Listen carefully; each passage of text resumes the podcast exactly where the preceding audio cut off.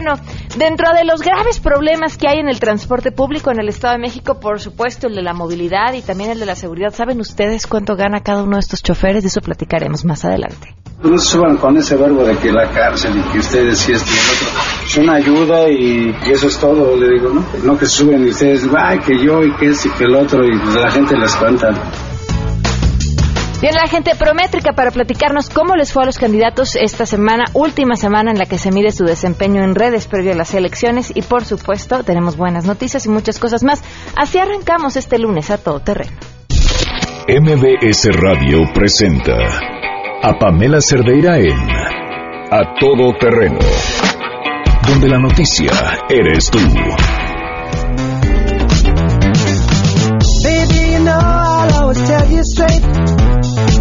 Make sure you're well equipped to navigate the world and its lies. So, baby, don't cry. I love the way you are my open book. I see our Muy buenas tardes, bienvenidos a Todo Terreno. Gracias por estar en contacto con nosotros. Bienvenidos. El teléfono en cabina 5166125. El número de WhatsApp 5533329585. Yo soy Pamela Cerdeira. Voy a estar con ustedes hasta la una de la tarde.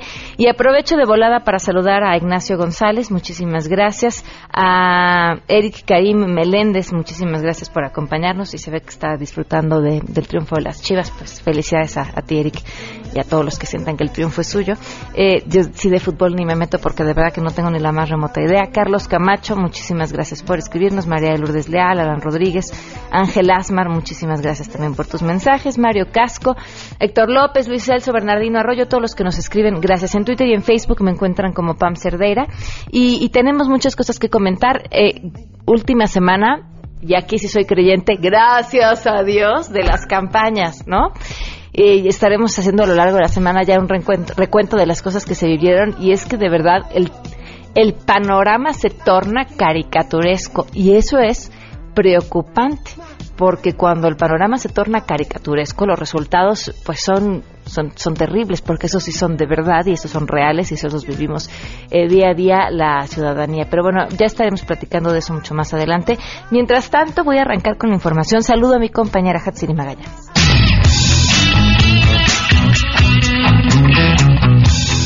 Gracias, con el objetivo de rendir un homenaje a la creación literaria, premiando la trascendencia y solidez de la obra de un autor que haya contribuido a enriquecer el patrimonio cultural de la lengua española. El presidente Enrique Peña Nieto entregará el Premio Internacional Carlos Fuentes. En esta ocasión, el escritor Eduardo Elizalde García de la Cadena será premiado en la Residencia Oficial de los Pinos con el máximo reconocimiento de América Latina para el escritor del idioma español, siendo así el primer mexicano en recibirlo. Por la Secretaría de Cultura, Eduardo Elizalde ha escrito 22 libros de poemas, una novela, cuatro ensayos y dos cuentos, además sus metáforas sobre el tigre y las rosas que abarcan varios de sus libros de poesía y su obra más reconocida es El tigre de la casa de 1970. El premio Carlos Fuentes reconoce la fuerza de la lengua española en el arte de su expresión literaria que derriba fronteras sociales y culturales, esto de acuerdo a la Secretaría de Cultura.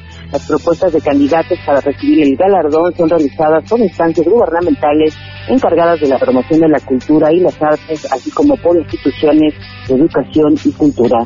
Para Noticias MBS, Satsiri Magallanes. Casi 75 mil jóvenes presentaron este fin de semana en nueve sedes el concurso de selección para el ciclo escolar 2017-2018 a nivel licenciatura de la Universidad Nacional Autónoma de México. Cabe destacar que solo hay espacio para unos 9 mil aspirantes. Este año la UNAM ofrece 120 carreras en el sistema presencial escolarizado en áreas de ciencias matemáticas e ingenierías, ciencias biológicas, químicas y de la salud, ciencias sociales y humanidades y artes. La UNAM cuenta con 31 académicas ubicadas tanto en la Ciudad de México como en casi toda la República y en esta convocatoria se agregaron cuatro nuevas licenciaturas para el sistema escolarizado, la de neurociencias, optometría, lingüística aplicada y traducción. Los resultados se darán a conocer el próximo 15 de julio, informó Rocío Méndez. La Arquidiócesis Primada de México informó que al cumplirse dos semanas del atentado en su contra, el sacerdote José Miguel Machorro continúa estable y en lento proceso de recuperación. El vocero del arzobispado, Hugo Valdemar, detalló que el presbítero permanece en la unidad de cuidados intensivos. Agregó que de acuerdo con el último parte médico, el pulmón lesionado se expandió, pero el problema es la parálisis del hemodiafragma derecho que hace indispensable mantener el apoyo ventilatorio mecánico de manera permanente, informó René Cruz González.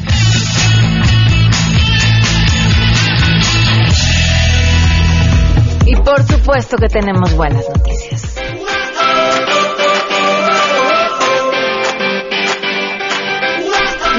Muchísimo gusto que en esta ocasión en las buenas noticias tenemos la oportunidad de celebrar y festejar a un mexicano exitoso que ya ahora por tercera ocasión es reconocido en el Festival de Cannes en Francia. Eh, muchísimas felicidades, Michelle Franco, gracias por acompañarnos. Muchas gracias por, por llamarme y por celebrar conmigo. Estamos muy contentos todavía en Cannes recuperándonos de lo fuerte que fue el festival y, y qué gusto compartirlo con, con, todo el país. Ahora ya, recuperarte, pero es una tercera ocasión en que recibes un reconocimiento en este festival, entonces me imagino que ya se te está haciendo una costumbre. No, que va, que va, lo, lo, estoy muy sorprendido porque ganar una vez en Cannes es dificilísimo y, y me parecía un sueño imposible. Por tercera vez, pues, ¿qué te digo? Es, yo, yo, yo esta vez venía más relajado en cuanto a descartar que podía haber otro premio. Me parecía imposible y, y es, es algo muy especial ganar tres veces seguidas. No sé si a alguien le había pasado antes, yo estoy vuelto loco. Michelle, ¿qué hay sobre las hijas de, de Abril, que sea la cinta reconocida que hoy es? Pues lo que escuché de, de los jurados, lo que me platicó Uma Thurman, por ejemplo, que era la presidenta del jurado, es que que le gustó mucho eh, pues las actuaciones de las actrices sobre todo. Le impresionó mucho el trabajo actoral le gustó mucho el trabajo de cámara. Y supongo que conectó mucho con el mundo femenino. La película está contada eh, la historia está contada a través del punto de vista de tres mujeres de, de muy diferentes entre sí de diferentes edades. Eh, una es interpretada por Emma Suárez es la madre que, que llega desde España a tratar de llevar a su hija adolescente, eh, una chica de 17 años que está embarazada, y pues ahí es donde la historia arranca, eh, y yo creo que todo esto del mundo femenino pues conectó mucho con Uma Thurman también. Estrenas el 30 de junio en nuestro país. Por tus experiencias pasadas, ¿estos reconocimientos han ayudado a la taquilla en México? Bueno, después de Lucía tuvo un millón de espectadores en México y definitivamente tuvo que ver con, con el ruido eh, que empezó en Cannes, con el premio que ganó a Mejor Película. Y pues yo creo que este premio que, que reciben las hijas de Abril también va a ayudar a que, a que pues el público mexicano esté más atento, a que le dé más curiosidad eh, ver las hijas de Abril. Eh, ojalá que, que, tenga más de un millón de espectadores, como fue el caso de, de después de Lucía. Eh, esta vez salimos con 400 copias a nivel nacional, entonces pues va a ser un estreno grande y también eh, era importante no dejar pasar mucho tiempo después del festival, entonces a menos de un mes de terminado Cannes va a estar la, la, la película en salas de México. Yo siempre insisto en que la película es de México y para México. Eh, me, me enorgullece más eh, que, que, el público mexicano la haga suya a, a incluso los premios de Cannes, que, que, es mucho decir, ¿no? Porque un premio de, de Cannes es todo un sueño. Oye, ¿qué, ¿qué hay o qué se tiene que hacer del no creía que pudiera ganar un premio así a que lleves tres y, y una carrera pues en notable ascenso? ¿Qué se tiene que hacer? Pues en mi caso es una pasión por el cine, eh, el, el, gusto genuino por hacer películas, por escribir los guiones. La verdad es que soy obsesivo. Eh, soy soy soy una persona bien floja para muchas cosas. No no creas que soy obsesivo con todo. Pero en el caso del cine, pues eh, no sé separar la vida del trabajo. Me la paso pensando en qué escribir, me la paso observando a la gente, eh, inventando historias, eh, viendo cine Entonces se ha convertido esto en un modo de vida que, que, ha traído estos resultados. Pues Michelle, muchísimas felicidades y un orgullo, ahora sí creo que hablo de parte de, todos los mexicanos. Muchísimas gracias, lo, lo celebro con, con todo México y, y te agradezco mucho por este espacio. Hasta luego, muchas felicidades son estas las historias que, que necesitamos, ¿no? El, el, sí se puede. El 12 con 14, vamos a. El 12 con 14, el 12 con 15 y en el 12 con 17, 18 más o menos regresamos del corte. Volvemos. Más adelante A Todo Terreno. El dirigente nacional del PRI, Enrique Ochoa, nos acompaña. Platicaremos con él al volver. Si te perdiste el programa A Todo Terreno con Pamela Cerdeira, lo puedes escuchar descargando nuestro podcast en www.noticiasmbs.com. Pamela Cerdeira regresa con más en A Todo Terreno, donde la noticia eres tú. Marca el 5166125.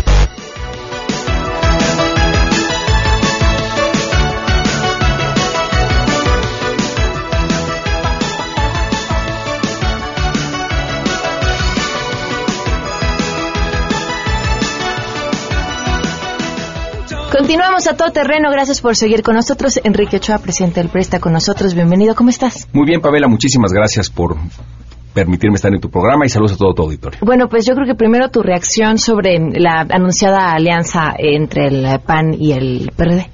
Pues ya viste que parece que dijo su mamá que siempre no, porque ya se echaron para atrás, están eh, en una lógica que es poco clara, pero creo que mandan dos señales eh, que nosotros eh, analizamos de la siguiente manera. Primero están tirando la toalla en el proceso de 2017. Al pensar ya en el 2018, están tirando la toalla en el 2017, están reconociendo que van a perder. Y así lo dicen las encuestas y ciertamente en eso tienen la razón. No van a ganar en el 2017 y por eso ya están pensando en el 18. Pero también la manera en que presentaron la idea de una alianza señala que no pueden ganar solos en el 2018, que no tienen la fuerza como partido ni la representatividad eh, nacional como para competir y ganar por sí solos y por esa razón anticipadamente están buscando eh, aliarse. Pero luego, el día de hoy, la noticia es que dicen que no dijeron lo que dijeron y que siempre ya no es lo que todo mundo entendió que era. Eh, es decir, dice mi mamá que siempre no pues veremos con qué amanecen mañana. Pero por lo pronto van a perder el 17 y claramente no tienen con qué ganar el 2018. Bueno, el PRI también es un partido de alianzas, ¿no? Alianzas eh, mucho más lógicas y obvias, pero, pero, pero alianzas finalmente así van en el Estado de México. Así es. Tenemos distintas alianzas en los cuatro estados donde eh, llevamos a cabo las elecciones en este año pero creo que la diferencia es muy importante. Nosotros llegamos a alianzas programáticas que tienen un propósito, como dijiste, más razonable y más razonado nosotros no estamos pensando en el 2018, estamos concentrados en ganar tres de tres elecciones para gobernador en el 2017 y competir con firmeza en las 212 elecciones en el estado de Veracruz. Eso es lo que están haciendo nuestros candidatos con una campaña eh, ciertamente propositiva cuando vemos que los otros partidos políticos se concentran en el ataque, en tratar de convertir la elección en un lodazal. Nosotros estamos concentrados en presentar las mejores propuestas, como la de Alfredo del Mazo para crear un millón doscientos mil nuevos empleos durante su administración para los hombres y las mujeres del Estado de México, del campo y de la ciudad. Eh, como la propuesta de Alfredo del Mazo de duplicar el número de becas eh, en el Estado de México con el propósito de que ninguna niña, niño joven o adulto joven se quede sin estudiar. Alfredo El Mazo está proponiendo que para las mujeres que tienen 50 años o más habrá un programa emergente de empleo para reincorporarlas a la vida productiva. Aquellas mujeres que en algún momento eh, fueron madres de familia, que están dejando ya esa etapa formativa de sus hijos y que se quieren reincorporar a la vida económica, pero que no encuentran oportunidades. Alfredo del Mazo es muy sensible a, ese, a esa situación y está proponiendo un programa emergente de empleo para incorporarlas de nuevo al, al, proyecto laboral. Y por otro lado, sí, sí, dime. gracias. Eh, para aquellas mujeres eh, que han sido amas de casa y que interrumpieron sus estudios de preparatoria, de universidad o, de formación tecnológica, eh, Alfredo del Mazo está proponiendo el programa Universidad Rosa que consiste en que las universidades tecnológicos y preparatorias del Estado de México tengan o los horarios flexibles necesarios para que las mujeres puedan eh, continuar sus estudios. Habrá becas para su reincorporación y habrá espacios de ludotecas y de eh, salas de lactancia para que sus hijas y sus hijos estén bien atendidos mientras ellas continúan su preparación académica. Son programas de última generación que lo que proponen es eh, facilitar, reincorporar a la vida económica del Estado de México la fortaleza de las mujeres mexicanas. Ya que estamos en el Estado de México y bueno, con las reservas que se deben de ver las encuestas, pero supongamos que viendo la más optimista y que mejor les favorece a ustedes, les daría aproximadamente un 27 a 30% de los votos en el Estado de México. Eso querría decir que un 70% quiere algo distinto. ¿Qué les dice como partido? Así es, y eso también quiere decir que un 80% está en contra de los otros partidos políticos y un 90% en contra de otros. Lo que nos señala es que es una vida plural democrática en nuestro país, donde las elecciones ya no se ganan por amplios márgenes. Eh, hay una vida eh, democrática eh, fuerte, firme, que debemos de proteger y que valoramos mucho en el PRI, porque significa que nuestra sociedad es plural, es libre. Y ese voto libre es el que estamos buscando en estas elecciones, en los cuatro estados de la República. Y nuestra afirmación es muy puntual, que las mujeres y los hombres de México decidan libremente por quién votar y que el resultado de las elecciones se respete puntualmente y que entonces López Obrador y Morena no tengan éxito en amagar con conflictos postelectorales y violentos cuando el resultado no les favorece. ¿Lo ven venir? Pues es lo que ya ha anunciado López Obrador y es la marca de la casa, es lo que normalmente hacen. Y no lo debemos de permitir porque si vivimos en una democracia plural y diversa, tenemos que aceptar los resultados que esa democracia arroja. Nosotros nos comprometemos de manera muy firme a respetar la decisión de las mujeres y de los hombres libres en esta elección. Y por lo tanto también protegeremos la paz social en el Estado de México ante las amenazas de López Obrador de querer generar un conflicto postelectoral. Esto quiere decir que si ustedes tampoco obtuvieran el triunfo, van a respetar lo que se haya decidido en las urnas. Absolutamente, Pamela. Nosotros respetaremos el resultado libre en las urnas. Ok. ¿Y podemos platicar un poco del 2018? Por supuesto. Eh, nosotros estamos eh, trabajando en Coahuila, en el Estado de México, en Nayarit y en eh, Veracruz, precisamente para merecer la confianza mayoritaria de las mujeres y de los hombres. Y luego tendremos en nuestro partido nuestra vigésima segunda Asamblea Nacional. Es el órgano de, discusión y de decisión máximo del partido. Estamos convocando a cuatro meses de trabajo político en toda la República, donde podamos discutir de manera crítica, autocrítica y propositiva sobre lo que pensamos hacer en México hacia adelante. ¿Cuál es nuestro proyecto, nuestro programa, nuestro ideario hacia el futuro? Y en ese sentido, eh, en la segunda quincena de agosto, cuando terminemos los trabajos de la Asamblea, lo haremos de manera pública y le presentaremos a México con toda claridad cuáles son las ideas, cuál es el programa, cuál es el proyecto que el PRI defenderá hacia adelante. Y entonces sí, podemos discutir los nombres de las mujeres y de los hombres que serán nuestras candidatas y candidatos para el 2018. Hemos visto cómo los presidentes de los diferentes partidos han aprovechado este mismo capital de los partidos para eh, irse candidateando de cierta forma, ¿no? O tener cierto aire en los medios de comunicación y te incluyo en ellos. ¿A ti te interesa estar entre estos candidatos del 2018? No, lo he dicho con toda puntualidad porque desde la función de presidente del partido uno guarda la responsabilidad de ser árbitro y por lo tanto el árbitro no puede aspirar a ser jugador. O sea, quedas completamente descartado. ¿O podrías dejar de ser árbitro? Bueno, en, el sentido de que yo voy a ser árbitro de aquí al 2019, yo no participaré como candidato en la elección del 2018. Sin embargo, eso también me da calidad moral para señalar lo que tú comentabas. En los otros partidos políticos vemos cómo los liderazgos están aprovechando la posición de líder para tratar de ser candidatos. Entonces, pudieras escoger una de las dos cachuchas. No puedes tener la cachucha de, árbitro y también querer ser jugador. Quieres ser jugador, estás en todo tu derecho, pero deja de ser árbitro. Eh, creo que la gran tragedia que recae sobre el PRI en los últimos años es que este nuevo PRI del que se hablaba y estas nuevas generaciones, pues han estado manchadas por nuevas generaciones eh, con acusaciones gravísimas de robos millonarios. ¿Cómo defender eso? No, al contrario, se tiene, yo, me siento indignado y además hay que combatirlo. Los corruptos deben de terminar en la cárcel y el dinero que se robaron se tiene que recuperar y regresar al pueblo de México. La corrupción es un cáncer eh, que tiene dos rostros, el propio cáncer eh, de la corrupción y el de la impunidad, que lastima en eh, las dos lastiman de manera muy decidida a la democracia porque alejan la confianza de la ciudadanía con los partidos políticos. Pero la corrupción en nuestro país no es nueva Es un problema que venimos arrastrando de generaciones anteriores que no pudieron resolver ese problema. Y corresponde a nuestra generación hacerle frente a la corrupción y a la impunidad y resolverlo de ahora en adelante. De manera tal que nuestra generación y la generación de nuestros hijos y de nuestros nietos disfruten de un México sin corrupción. Entonces, lo tenemos que hacer a partir de señalar puntualmente a los corruptos, como el caso de Javier Duarte en Veracruz, que nosotros impulsamos que se le suspendiera del partido, se le expulsara, se le procesara, se le aprendiera y ahora está, eh, digamos, preso en Guatemala. Pero también es el caso de Guillermo Padres, el exgobernador panista de Sonora, o el caso de Eva Cadena, la diputada de Morena, que ha sido capturada en tres videoescándalos llevándose dinero en efectivo en bolsitas durante años los mexicanos nos hemos preguntado de qué ha vivido López Obrador todo este tiempo. ¿Cómo es que lleva más de 20 años en la obsesión de ser presidente de México y de dónde obtiene dinero? ¿Cómo se financia?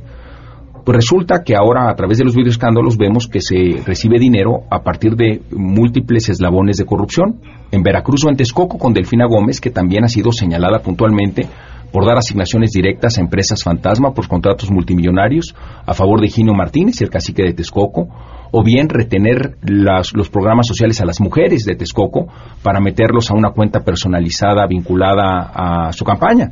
Entonces, esos son los aspectos que tiene Delfina en Texcoco o Eva Cadena en Veracruz. Pero no es nuevo en López Obrador. También vimos cuando años atrás las personas cercanas a su equipo de trabajo recibían fajos de dinero envueltos en ligas.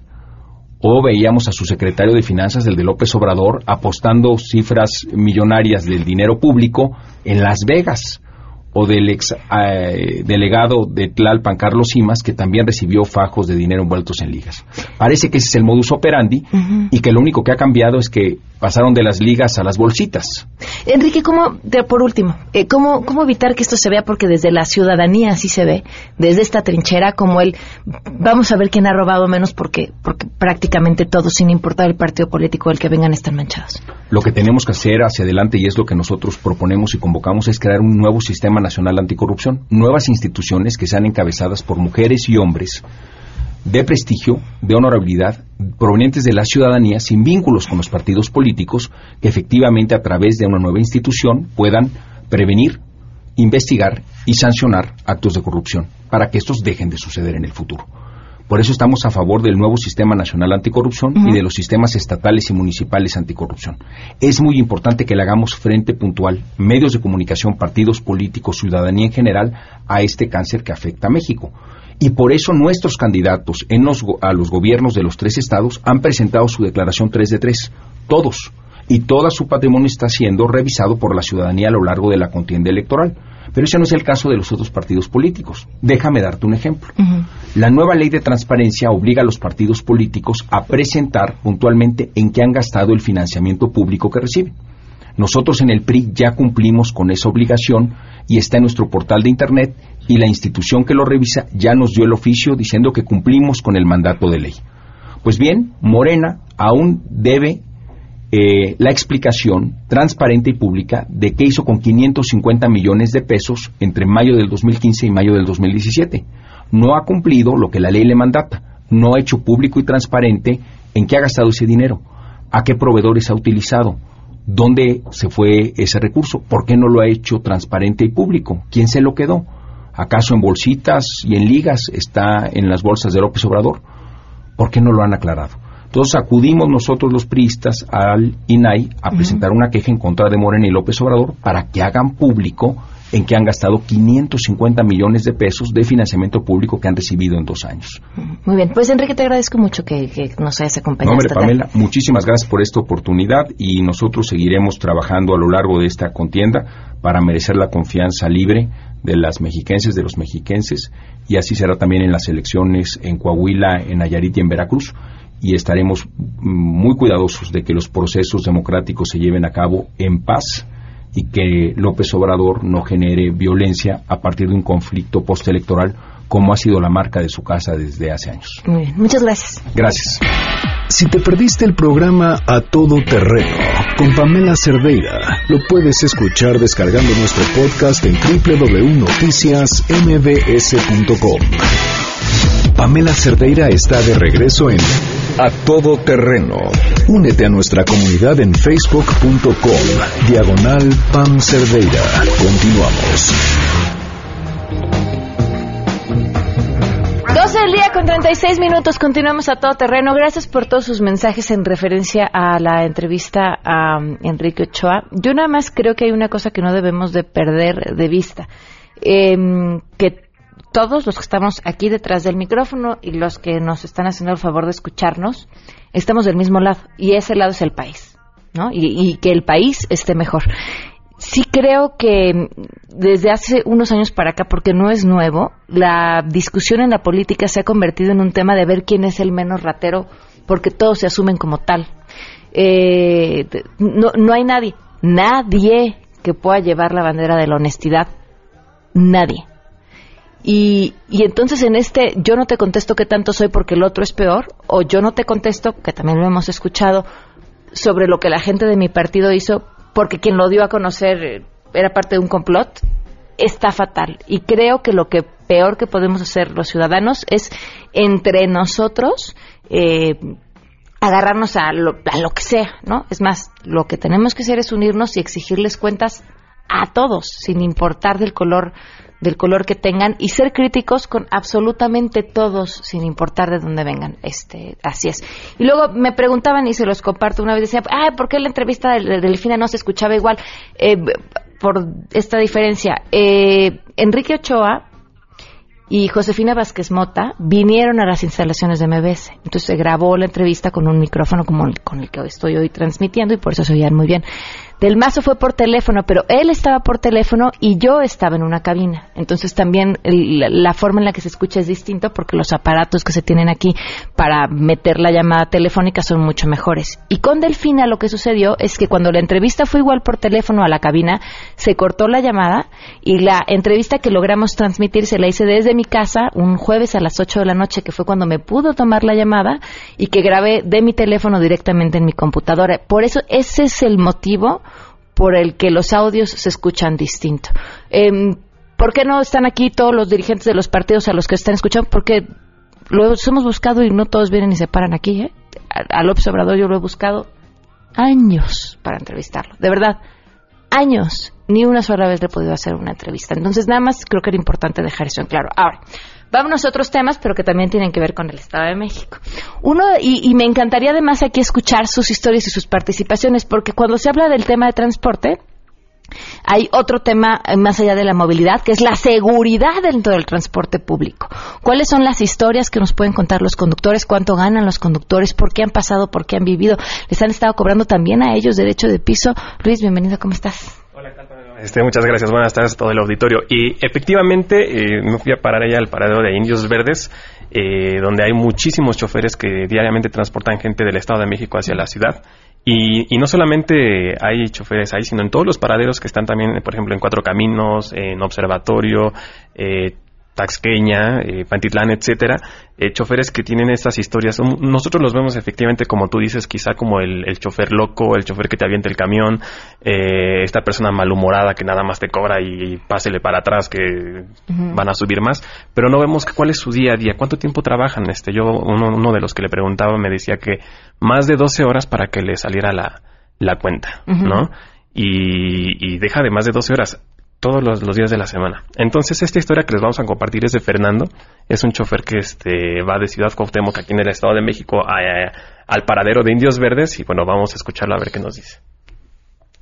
Súbale, súbale, súbale en lugares, súbale en lugares. Señores pasajeros, les voy a platicar las cosas que me pasan cuando voy a trabajar. 8 pesos es el precio mínimo que tienes que pagar para poder viajar en una de las 210 mil unidades de transporte público que operan actualmente en el Estado de México. Y es que las combis, camiones y microbuses son tan socorridos en la entidad, sobre todo por los trabajadores que se trasladan diariamente a la Ciudad de México. Según datos del 2016, 7 de cada 10 mexiquenses utilizan cualquiera de estos tres medios para llegar a sus destinos y les toma en promedio dos horas en llegar a la gran urbe.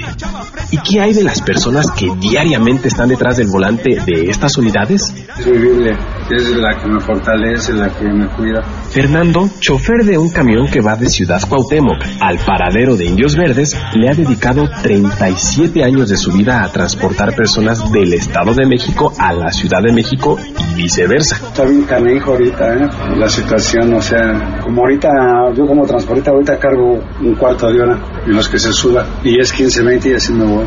Y aquí el dueño te pide mil pesos de cuenta, a él no le interesa si te vas vacío o lleno, allá es a tu suerte. Además del tráfico y lo complicado del recorrido, le toca sobrevivir a la ola de inseguridad que reina en la entidad. Cuatro veces que me han asaltado, gracias a Dios estoy con vida, ¿eh? Esta ventanilla no es la original, la original trae aquí un ganchito. Este es otro balazo que me, me la rompieron. Ese es un asalto, este es de otro y este es de otro. Y este es otro, otro balazo ahí en el piso. De cuatro asaltos son seis balazos que tiene la unidad. Pues la diabetes, ahorita tengo azúcar. Yo estaba bien gordo, estaba yo talla 36, ahorita soy 32 y se me caen los pantalones. Sí, no, estaba yo más gordito. Los asaltos e inseguridad en el transporte público del Estado de México son pan de cada día tanto para choferes como pasajeros. Tan solo en el primer bimestre se registraron 600 asaltos en transporte público, cifra que incluye solamente aquellos casos que fueron denunciados. En la cara se ve el... Y luego, pues como yo cobro ahí adelante, no traigo cobrador. Así cuando veo que la cara de maleante, luego lo veo si no traen aquí la pistola, porque luego o sea, se, se les marca aquí el hora que... Aquí en autopista México Pachuca, en Santa Clara, Tulpetla, es la conflictiva de aquí de la México Pachuca, todo el frontón. No, no, la autoridad nunca ha respondido. Otro fenómeno común que viven a diario los usuarios de transporte público son las personas que se suben pidiendo cooperación voluntaria porque recién salieron de la cárcel y no quieren volver a delinquir. Mira, andábamos haciendo la maldad, la travesura, el arrebato, y el día de hoy, mira, venimos sufriendo la consecuencia, pasajeros, pero no por eso, mira, nos subimos nuevamente a las unidades, andar haciendo la maldad, la travesura. Nada de eso, el día de hoy es por la derecha, mira, base de este producto. No se suban con ese verbo de que la cárcel y que ustedes y esto y lo otro. Es una ayuda y, eso es todo, le digo, ¿no? No que suben y ustedes, ay, que yo y que este y que el otro, y la gente les espanta. Y por si fuera poco, existen casos de extorsión a los choferes de las unidades por parte de grupos del crimen organizado. Extorsionan. Por trabajar son 80 pesos aquí. Si usted quiere trabajar, son 80 pesos que hay que dar a los extorsionadores. Nosotros los damos en la empresa. Mataron tres compañeros de nosotros por lo mismo de la extorsión. No das la renta, te matan. Sino que ellos llegan a la empresa hablan por teléfono y desde el teléfono los extorsionan. ¿Sabes decir que le vas a entrar con tanto? Incluso ahorita los dueños, no, pues ¿qué pasó? ¿Cómo te voy a dar ese? No los conocen. Y como no depositaron la renta, mataron a los compañeros para que vieran que sí, es cierto. 80 diarios. Sí, cada unidad. Las camionetas creo que 30 o 40, porque también hay camionetas aquí de las Eurovan.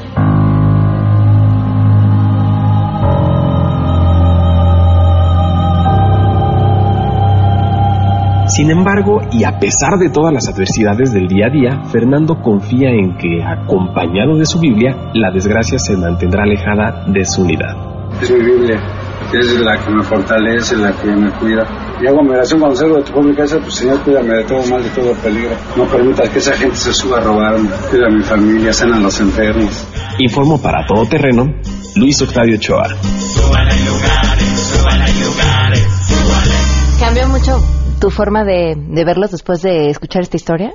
Claro, eh, y bueno, aparte como, como usuario ha sido del transporte que soy, este, pues finalmente yo no había escuchado esta parte en la que ellos dicen eh, que los extorsionan. O sea, tú dices, él da su cuenta, le paga el checador y hasta ahí, pero no, también los extorsionan, este, tienen que trabajar muchísimo por una cuenta que, como si escuchaste, de mil pesos que tiene que dar. Entonces tú haces la cuenta, ¿cuánto tiempo tiene que trabajar? Y deja de eso, ¿cuánto le queda a él? ¿Cuánto? Pues según el día, Ujú. quedan 200 pesos quizá por, por un día, en promedio. Este, además de esto, bueno, lo que nos escuchó ahí que me platicó Fernando, le está esperando que su hija que estudia psicología se gradúe para que logre comprarse un taxi y ya cambiar de, de profesión, porque dice que sí, día a día se somete a un riesgo que él, él no sabe si va a regresar. Híjole, y si nos ponemos a escuchar las historias de los taxistas, yo creo que también vamos a escuchar unas de terror. Ah, claro, sí, ahí hay otras muchísimas historias. Bueno, pues muchísimas gracias, Luis. No, muchísimas gracias a ti, Pam. 12 con 46, damos una pausa y volvemos. Si tienes un caso para compartir, escribe a todoterreno.mbs.com. Pamela Cerdeira es a todo terreno. En un momento continuamos. Estamos de regreso. Síguenos en Twitter, arroba Pam Cerdeira, todo terreno, donde la noticia eres tú. Continuamos. 25 years and my life is still trying to get up Qué buena canción. 12 del día con 49 minutos, continuamos a todo terreno. Gracias por seguir con nosotros. Gracias por sus comentarios. Nos escribe aquí, soy chofer del transporte público, nos escriben en WhatsApp, y te paras a las 4 de la mañana, no comes bien en los puestos de comida, muy sucios, el tránsito imposible, el calor casi de 30 grados, pasaje grosero y cochino, no ves a tu familia y te vienes durmiendo a las 11 de la noche, los 7 días de la semana. Ah, no tiene seguro social. Gana de 200 a 250 pesos diarios, a veces más, a veces menos, depende si hay puente, tormenta, manifestación o se descompone el coche. Eh, Marta Salazar dice totalmente de acuerdo. Eh, bueno, hablaba de- del tema de, que los ciudadanos tenemos derecho a pedir cuentas. Eh, dice, pues cuotas parece ser lo que tienen que enfrentar choferes y usuarios. En la ruta que corre de Toreo a Cuemanco, se suben a la altura de Perisur y te dicen, no es un asalto, pero cooperen mínimo cinco pesos y podrán continuar tranquilos su viaje. Eso después de golpear fuertemente en el techo de la micro cuando suben. Claro, entonces sí es un asalto, ¿no? Nada más que es un asalto con toda la amabilidad del mundo, pero, pero es un asalto. Martín Gómez dice totalmente cierto lo del transporte público en el Estado de México. Este, aquí nos escriben también, por ejemplo, en Loma Linda, en Naucalpan, eh, por combi cobran 10 pesos eh, por vuelta y se hace mucho relajo. A mí me tocó que se subieran y robaran a la combi. Duré mucho tiempo traumada y con miedo. Eh, muchísimas gracias, María de Lourdes, por, por compartirnos tu anécdota y a todas las personas que así lo hacen. Bueno, en otros temas, Ana Cecilia Vélez, directora de Internet of Government, está con nosotros. Ana Cecilia, muy buenas tardes. Gracias por acompañarnos. ¿Qué tal, Pamela? Muy buenas tardes. Saludos a todo el auditorio. Oye, cuéntame, eh, ¿cómo les fue esta semana a los candidatos? Pues ya cierre de campañas. eh, vamos a ver qué tal eh, transcurren estos últimos días eh, de veda electoral. Pero finalmente, mira, te tengo el, el ranking de nuestro conteo semanal en Prométrica. Eh, en esta semana sigue en el primer lugar la candidata por Morena, Delfina Gómez. Eh, ella desde la semana anterior está ocupando el primer sitio con muchísima interacción y actividad en, en redes sociales, sobre todo en Facebook. En el segundo lugar, en esta semana tenemos al candidato del PRD, Juan Cepeda, que la semana anterior ocupaba el cuarto sitio. Eh, suponemos que este repunte del candidato del PRD se debe a todo este llamado que hizo eh, Andrés Manuel López Obrador para invitar a las izquierdas a declinar en favor de la candidata de Morena, eh, actividad que, bueno, fomentó y propició esto que para que Juan Cepeda pasara a nuestro segundo sitio. En el tercero se encuentra la candidata del PAN, Josefina Vázquez Mota, y el candidato del PRI, quien anteriormente ocupaba el segundo sitio, ahora, de, bueno, baja tremendamente hasta el séptimo lugar de nuestro ranking semanal. ¿Por qué cayó tanto?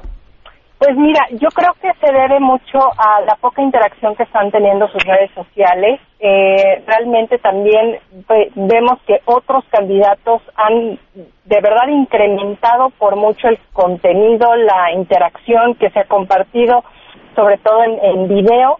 Y pues yo creo que eh, si lo ponemos a todos en una competencia, pues realmente vemos que, que el candidato del PRI pues ha, ha, eh, de- ha decrecido un poco la cantidad de, de comentarios y de interacciones que ha registrado en sus redes sociales. Oye, ¿tenemos cachapifias? Ay, sí, y muy divertida. El candidato eh, Javier Zapata del estado de Nayarit por Encuentro Social en la semana anterior pues tuvo a bien publicar un espectacular con hashtag campaña, la frase hashtag campaña literal y pues bueno, contenido que fue muy divertido para la crítica en memes y bueno, propició muchísimos comentarios, eh, así es que fue el resbalón de la semana. Pero sin querer queriendo, acabó obteniendo lo que quería. La gente habló de él y después ya corrigieron el problema. es. Son resbalones que parecen eh, incluso planeados, pero bueno, le dieron muchísima visibilidad y comentarios positivos y negativos. Pero bueno, eh, solo en México pasan este tipo de cosas. Ana Cecilia, muchísimas gracias por habernos acompañado. Gracias, Pamela. A ti, linda tarde a todos. Hasta luego. Les recuerdo que estas, eh, esta información viene de un análisis que hacen sobre la interacción en redes de los candidatos. No es una encuesta, es la interacción en redes. Vamos a una pausa y volvemos. Pamela Cerdeira es a todo terreno. Síguenos en Twitter, arroba Pam Cerdeira. Regresamos. Pamela Cerdeira está de regreso en A Todo Terreno. Únete a nuestra comunidad en facebook.com, diagonal Pam Cerdeira. Continuamos.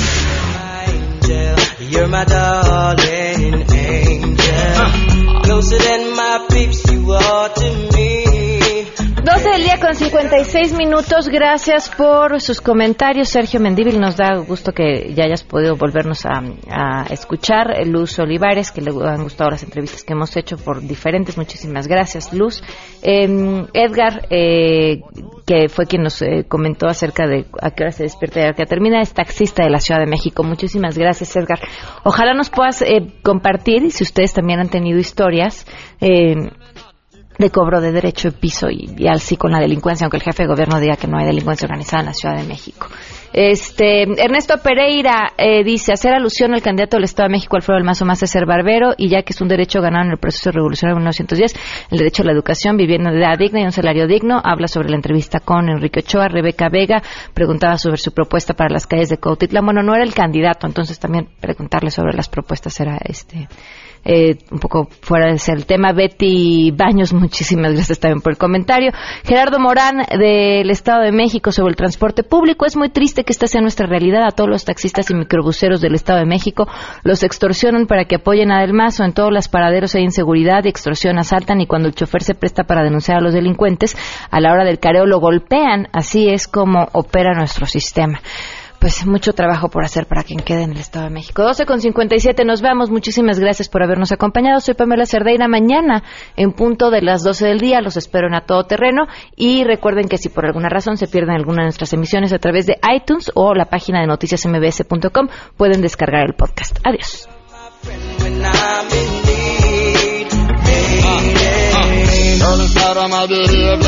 When I'm in need, baby. Girl, inside of my behavior, say I'm a savior. You must be sent from up above. And you appear to me so tender, say girl, I surrender. Thanks for giving me your MBS Radio presentó a Pamela Cerdeira en A Todo Terreno. Te esperamos en la siguiente emisión, A Todo Terreno, donde la noticia eres tú.